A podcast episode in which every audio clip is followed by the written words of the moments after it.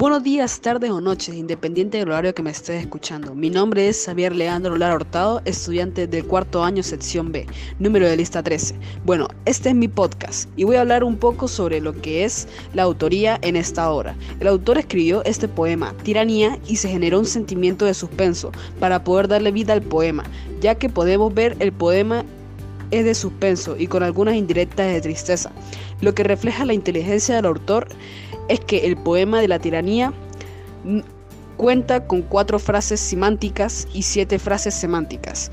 Es decir, este produce encabalgamiento semántico, donde la síntesis es que es absorbida por la semántica. Eso se puede relacionar con el título del poema, cuyo significado es dominio exclusivo de una efectividad, ocasión sobre la voluntad.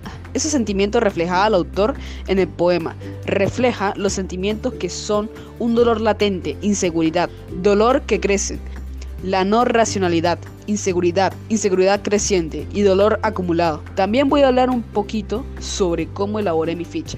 Bueno, mi ficha no es tan colorida, pero sí tiene mucha estética y elegancia, porque me gusta la simetría y perfección. Como pueden ver, mi ficha no lo quise hacer como pensaba que lo iban a hacer todos, que iban a poner solamente las características del poema. Pues yo puse el poema y saqué mis propias características, y lo tuve que leer varias veces para poder entenderlo. Muchas gracias por pasarte por mi podcast. Soy Saber Lara y hasta la próxima.